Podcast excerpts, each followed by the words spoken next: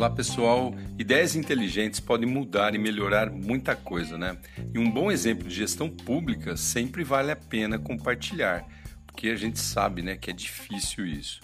Uma cidade do sul do Paraná, que vive basicamente da pecuária, conseguiu transformar os dejetos dos animais, que é muito volumoso lá na localidade, em energia que servirá para abastecer a iluminação dos prédios e vias públicas de toda a cidade. Olha que genial!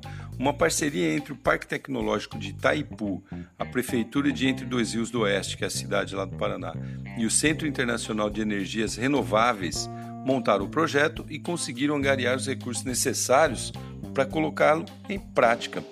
E quando atingir aí o máximo né, do potencial de, de, produção, a prefeitura não gastará nenhum centavo com abastecimento de energia pública. Muito bom.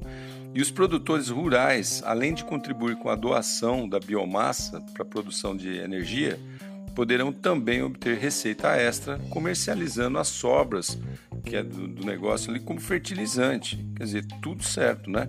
A cidade é pequena, são cerca de 20 mil habitantes, mas demonstrou através desse projeto que é possível implementar soluções inteligentes que melhoram o mundo e a economia. Beleza, pessoal? Sou Cássio Bettini compartilhando temas sobre tecnologia, inovação e comportamento. Até a próxima.